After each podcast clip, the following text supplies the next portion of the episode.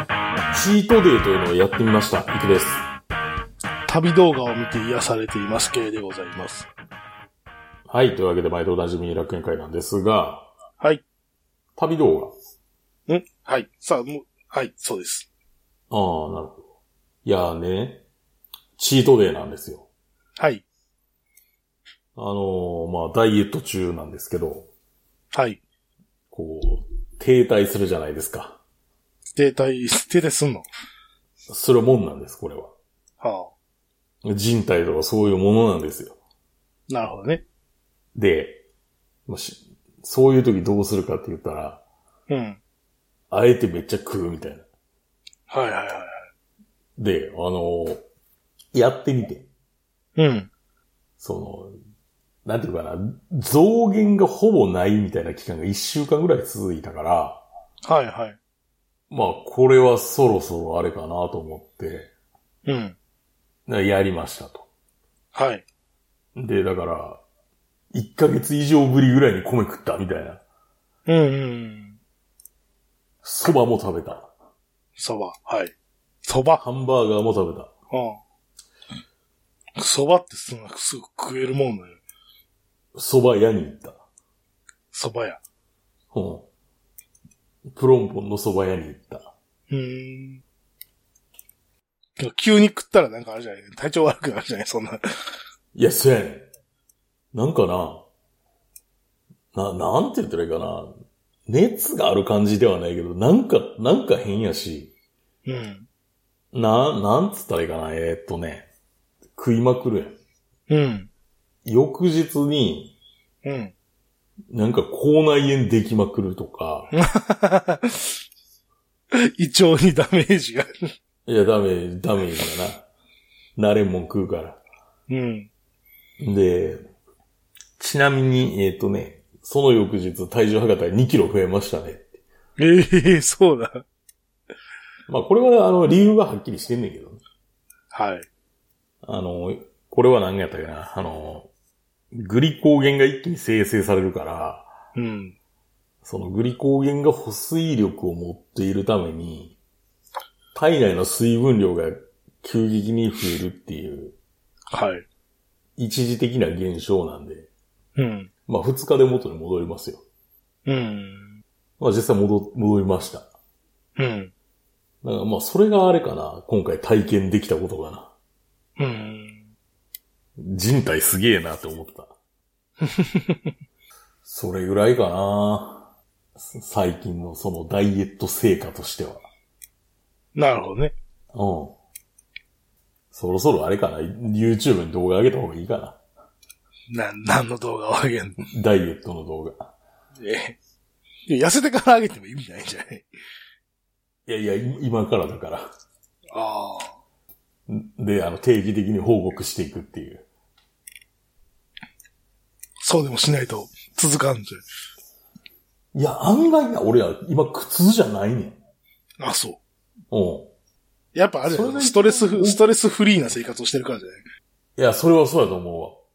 でしょだからストレスがあったら食ってないとやってられへんみたいな話になるじゃないですか。 そうそうそうそう。いや、そうやねん。結局、俺の人生自体がそうだったんじゃないのかってなんか思い始めてんねんけストレスに溢れた人生を ど。人生だったんじゃないかって。送ってきたのではないかと。子供の頃からな、みたい な。なんかそう言ったら、そう考えたら全てが合点がいくような気がしてさ。あと、糖質には確実に中毒性があるなって俺思ってる、今。あほとんど食ってないから、そんなにもう今となっては、そんな食いたいかみたいな感覚になってんな。あ。うん。変な話やけど。糖質がないと人間は生きていけないのにね。まあ、つちょっと取ってるやろ。まあね。な、何、何がしかには入ってるやろうから。うん。ただ主食という概念はもうなくなってんな。ああ。お坊さんですら米は食うというのに。ボディービルダーは食わへんから。 はい。いや、まあそんなわけで、あの、ね。まあダイエット的には順調であるっていうのと、はい。何多分糖質には中毒性があるぞっていうのと、うん。ぐらいかな。今分かったことは。はい。で、K さんは、なんか、最近見始めた YouTube チャンネルについてとのことですが。はい。もう、それぐらいしか話することないんで、忙しすぎて。 まあでも、それ言うと俺もな、忙しいっちゃ忙しいね。 ああ。夜あの11時まで働 くいや、夜11時までは働いてないけど、でも夜11時まで宿題してるけど、さあ、まあね。文字が覚えられないよって。なんかたまたまさ、たまたまほら、なんかあの、よくわからんのおすすめしてくるじゃないですか、YouTube を。ああ、YouTube 君はそういうことをしてくるよね。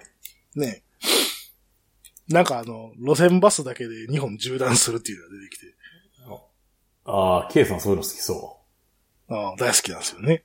う。ああ、アルゴリズムのあれやな。 あの、ちゃんとしてんな。ああ、どうせ君これ好きだろ好きなんみでしょみたいな。はいっていう話。たいな。はい。で、なんかあの、稚内スタートで、うん。えっ、と、路線バスだけを乗り継いで、枕崎まで行くっていう ああ、なるほど。やつを、まあ、あったんで、見始めたんですよね。まだ全然進んで、まだ全然進んでないというか、ようやくなんか仙台ぐらいまで来たところまで見ましたけど、はいはいはい。仙台に行くまで10日ぐらいかかってるんで、 案外10日ででも仙台まで行けんねんな。まあ、意外とまあ、行くもんやなと思いながら 見てた、見てたけど。 なんかもっととんでもない感じになると思ってた。あの、ほら、テレビ番組でもさ、あの、路線バスを乗り継いで、なんかどっかに行きましょうみたいなやつあるじゃん。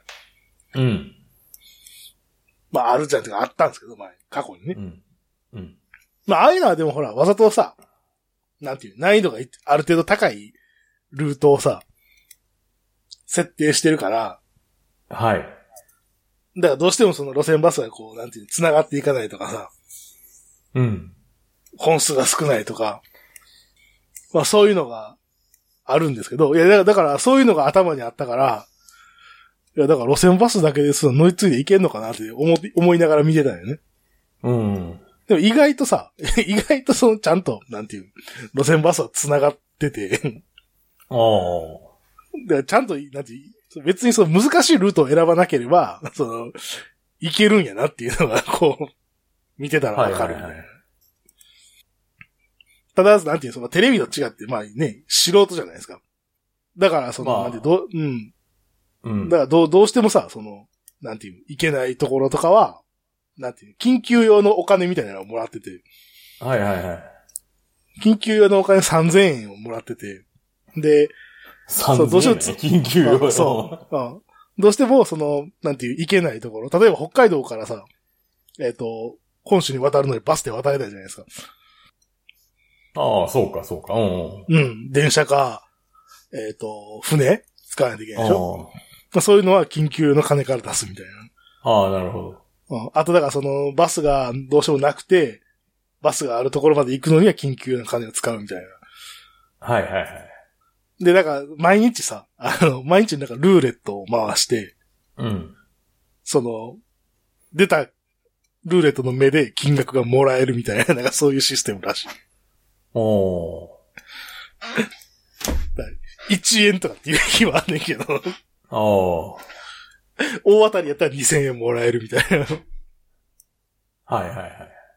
で、その緊急用のお金をこう貯めながら、なんていうす、路線バスで進んでいくみたいな話。なるほど。はい。結構面白いですよ。なんかそういう、なんていう、交通系っていうか、まあ、てっちゃん系のなんか YouTuber っぽいんやけど、うん。関西の大学生って書いてあったけど、ああ、なんか大学生っぽいなと思いながら、なるほど。意外となんかちゃんとし喋りが、なんかちゃんとしてて、なんかちゃんと見れるなみたいなんで見てる。あそういうの、チャンネルがなんかその、西音寺っていうチャンネル。あ。ああ、有名ですね。あ、見たことあるあの、航空系の動画で僕のおすすめに入ってきますね、その人。ああ、そうだね。いや、まあそういう交通系、なんか、なんか、なんかどっかに安く行く方法みたいおな、うそんなとか、あげたりとかすんねんな。結構でもなんかちゃんとしてない。うん、下張る下張る。ね。まあ、そういうのを見て、ね。あの、日々の疲れを、現実逃避をしていると。はい。俺も旅に出たいなと思いながら。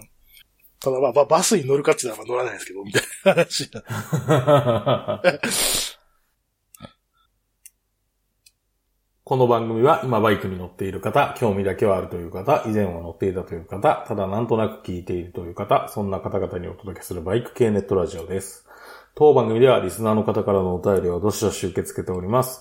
メールの宛先は楽園会アットマーク Gmail.com、rakuenki アットマーク gmail.co までよろしくお願いします。また、番組内で紹介したものの写真などは楽園会のブログ、http:// 楽園会 .com に掲載しておりますので、そちらもご覧ください。はい、というわけで、モーターサイクルショーですねっていう。これが今、し収録している時は大阪モーターサイクルショーですよね。そう。流れてる時はあの東京モーターサイクルショーの最終日だと思います。ああ、なるほど。うん。さあ、何が出てるんでしょうね。何が出てるんでしょうね。もう今年はね、多分行かないですね。なんかエリミネーターとかが発発あー表されてるとか。400 400。うん。な、なんなん最近なんか400を復活してきてんのああ、これ多分あれやと思うで。タイの免許制度改正に合わせてちゃうかえタイの免許制度400まで、400cc までいけるようになった ?400cc までいけるじゃなくて 400cc で一旦区切るっていうの。ああ、なるほど。システムになるっていう話があって。で、実際その法律もう通ってて、うん。通ってるけどなんていうかその実施はまだですみたいな状態。はいはいはい。っていう状態のはずやから、ああ。だから、だから400が出てきてるってことなのか。出てるんやと思なるほど。別う。にだジャから、ップに。 400っていう区分が、あの、今までは、あの、日本のガラパゴス再利用やったけど、ああの、少なくとも、なんか、日国では採用されてる排気量になった、みたいな。あはいはいはい。まあ、ひょっとしたら、アセアン、アセアン標準になるかも、みたいな。あ、線標準になるかもしれんな。ああ。これでインドネシアもなったらもう完璧やね。インドネシアとかなったらもう完璧やろうな。ね 人口的に。勝ちでしだょってインドネシアって2億人ぐらいいるんじゃなかったっけ、人。そうですよ。世界最大のイスラム教国でしょあ、そうなんや。あ、そうか。そうか。そうですよ。人口2億人のイスラム教国なんて他にないからね。あ、そうなんや。あ、そう、ああ、そうか、そうや。すげえな。だからやと思います。うん。決して、あの、決してジャップのためにしてくれてるわけではないと。いうわけではないと思います。ああなるほど。まあ、そのおこぼれを、おただいている香料を頂戴する形で。立ち、立場ですね。ああ、なるほど、なるほどういや。ありがとうございますって。 ありがとうございます。ん。感謝しろよって。多分言って る出したるからなって。出したるからな、 ペイって。どうせ出してくれるんやったらさ、あの、ね、タイとかで売ってるかっこいいカラーのやつを出してほしいんやけど。 ああ。なんで日本に来るときはこう落ち着いたカラーにしか出してくれへんのかなって思うよ。あの、ダサくなる問題。そう、ダサくなる問題。単色とかになるやつ。で。はい。あの、まあ、単色になるとか、そういう問題があるしさ。うん。あの、な、なんていうか、なんだろうな、でも。なんなんでしょうね。売れないと思っあれな、てるんじゃないのやっぱり。こう、思い込みうん。いや、それでなんていうかさ、あの、日本人がかっこいいと思うようにも作ってない気がするっていうか、我々がそう思ってしまってる時 点でもうそうやん、なんていうか。まあまあまあまあまあまあまあまあ、そうですね。まあ我々をベンチマークにしていいのかっていう問題はあるにせよ、あるにせよ、でもそう思ってまうっていう。そうね。もうちょっとなんかあるやろ、みたいな話でしょ。そうそうそうそ まあでもやっぱあるじゃないのその、いっぱい色使ったら金かかるからさ。結局やう。っぱああ、り、どうせ金なんでしょみたいな。もうすぐこれほ言らわれたら、ね、すぐあの、あれ、すぐほら、コスパがコスパがって言うじゃないですか。まあすぐな。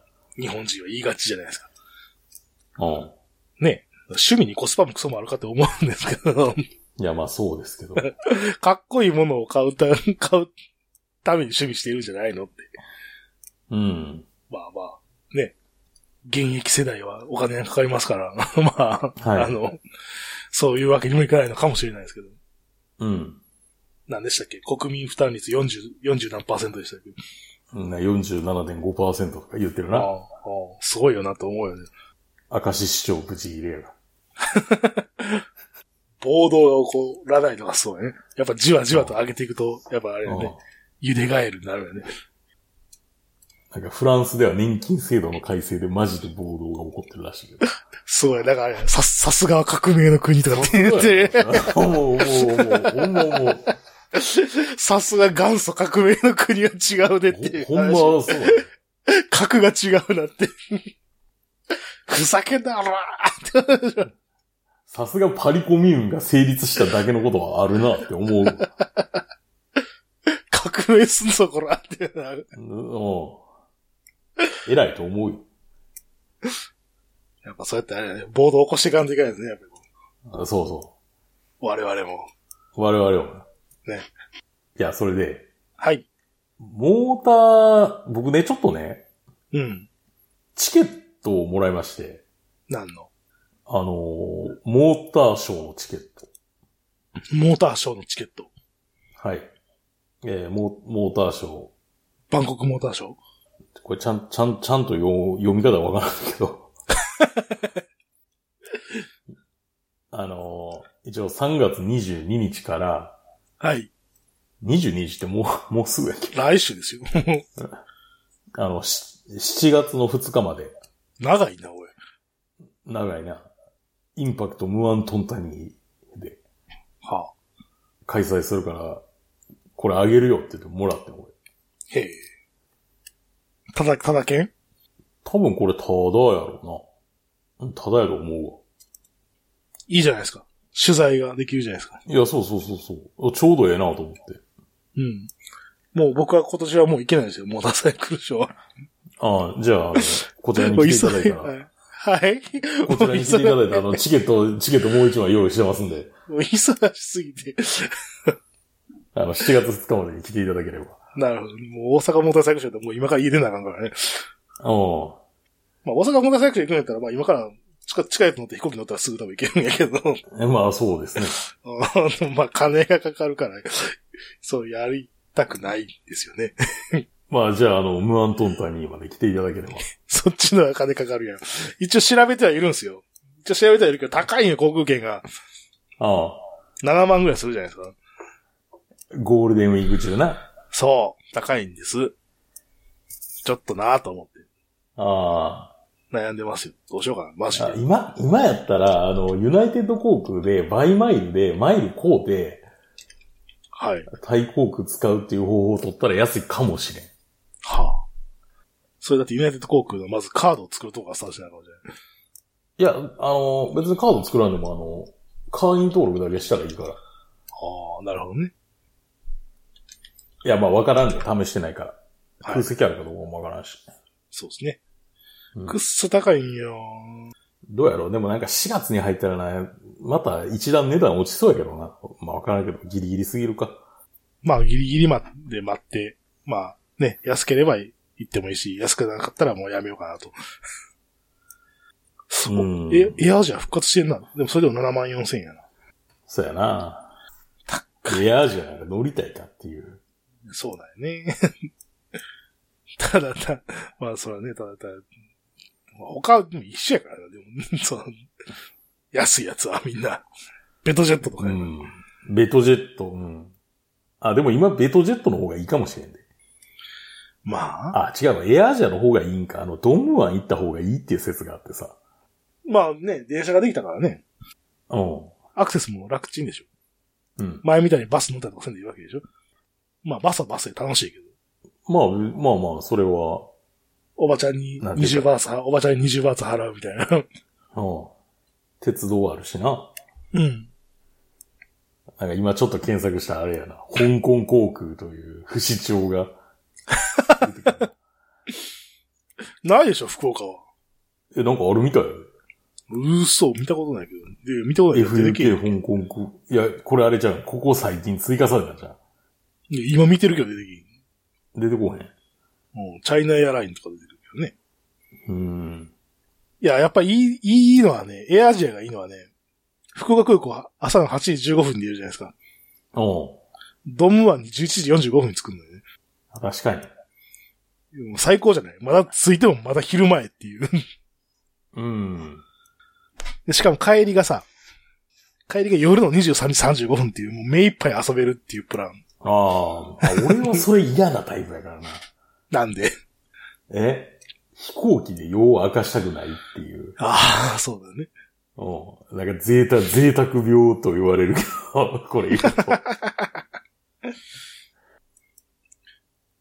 あ、でも逆、逆コースでも多分昼間飛ぶやつはまああるっちゃある、ないな。タイ航空でもあれ、0時50分発とか。うん。福岡とかだと便数少ないからそうなりますよね。便数自体はまあ、そうね。ただ、乗り入れてる会社自体結構多い。ベトジェット、タイ航空、エアアジア、そうやね、そうやね。今、福岡ちょっと暑いやろ、確かう。ん、エアアジア、あと JAL も飛んでるし、JAL は飛んでない。うん JAL は福岡ジャルは福岡飛乗んりでない換えよ。羽、羽田乗り換えやった。まあ、あの、何日本有数のあの混雑率を誇る空港なんで。 らしいな。ああとんでもなく混んでるっていう。あの、く、空港の横に高速道路走ってるんですよね。伊丹と一緒で。はいはい。で、よく仕事で通るんですけど、うん。もうあれですからね、あの、着陸してる後ろにもう飛行機見えてるもんね。ああ、も次の飛行機が。う待っとるで、みたいな。あももし前、前の飛行機がなんかミスったら、あの後ろのやつどうなんだよっていう感じの、うんうん。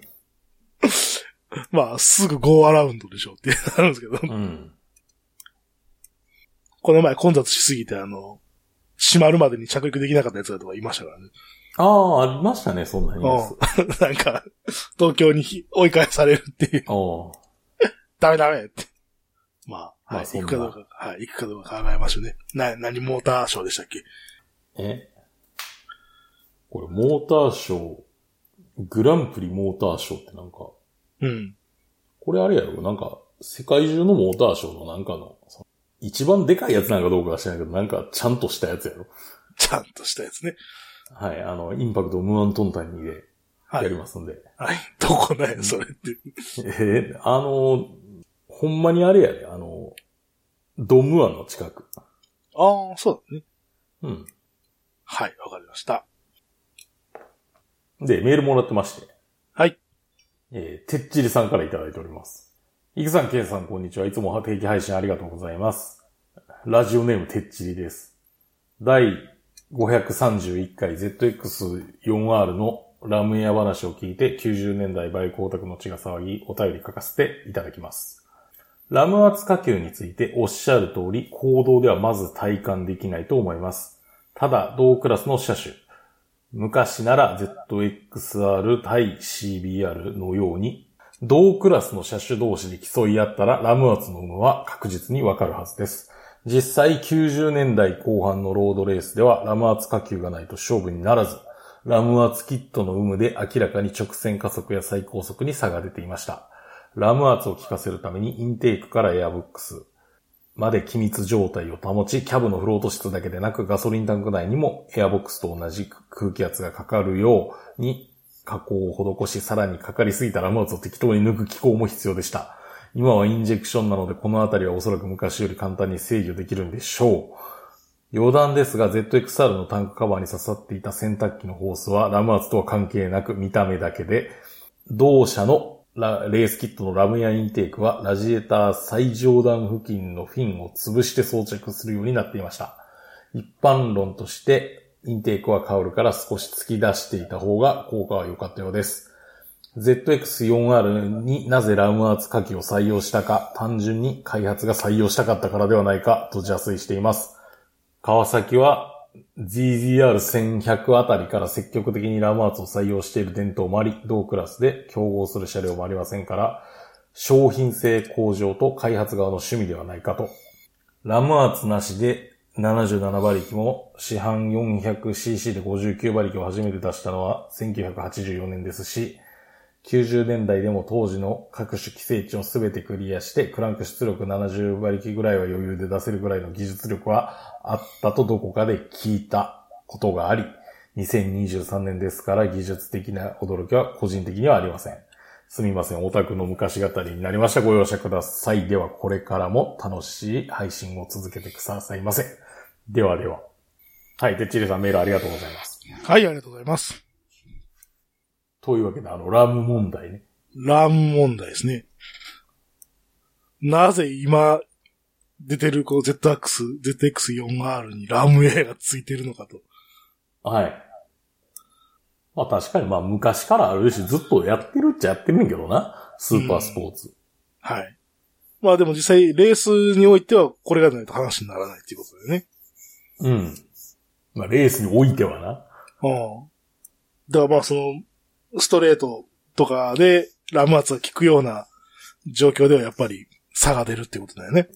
っていうことでしょうね。うん。すごいね。でもこう、 ラム圧を効かせるためにあの、インテークからエアボックスまで機密状態を保ちとかさ。そうですね。 まあ、インテークだからだ、インテークからエアクリーボックスまでの機密状態はわかるとして、うで、いん。や、そのキャブのフロート室からガソリンタンク内にも空気圧がかかるってどうやってかけるんやろなえーっとな、なんいや、なんかうまいこと説明しようと思っても俺もよう説明せんわ。ね、ガソリンタンク内にもだって、空気圧がかけられないといけない。確かにそうやんな。うん。でしかもかかりすぎたやつを適当に抜かないといけないそうですね。と。はあ。だからなんかあれやね、あの、オーバーフローみたいな感じでこう、 一定の圧になったらこう開くような弁みたいなのがあったの。あああ、そういうことでしょうね。あで、それがあるがゆえに、あの、プラグ交換の時、このダクトが邪魔だね、みたいなことになるわけやろ。 ああ、もうってなるんです。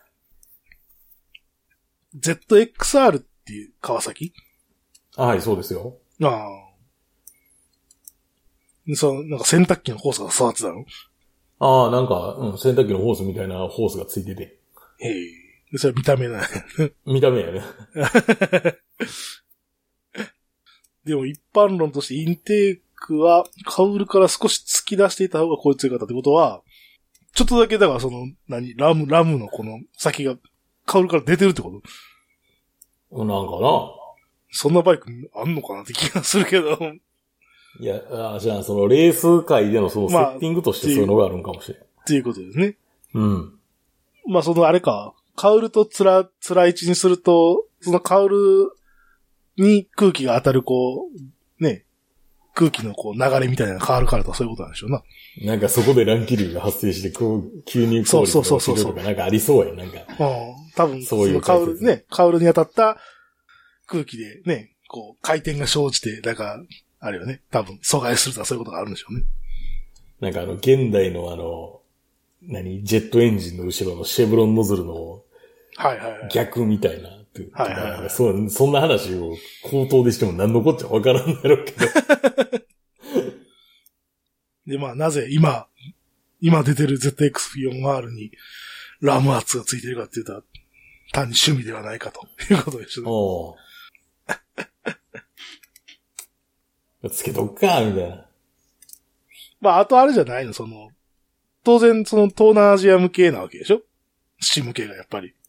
多分な。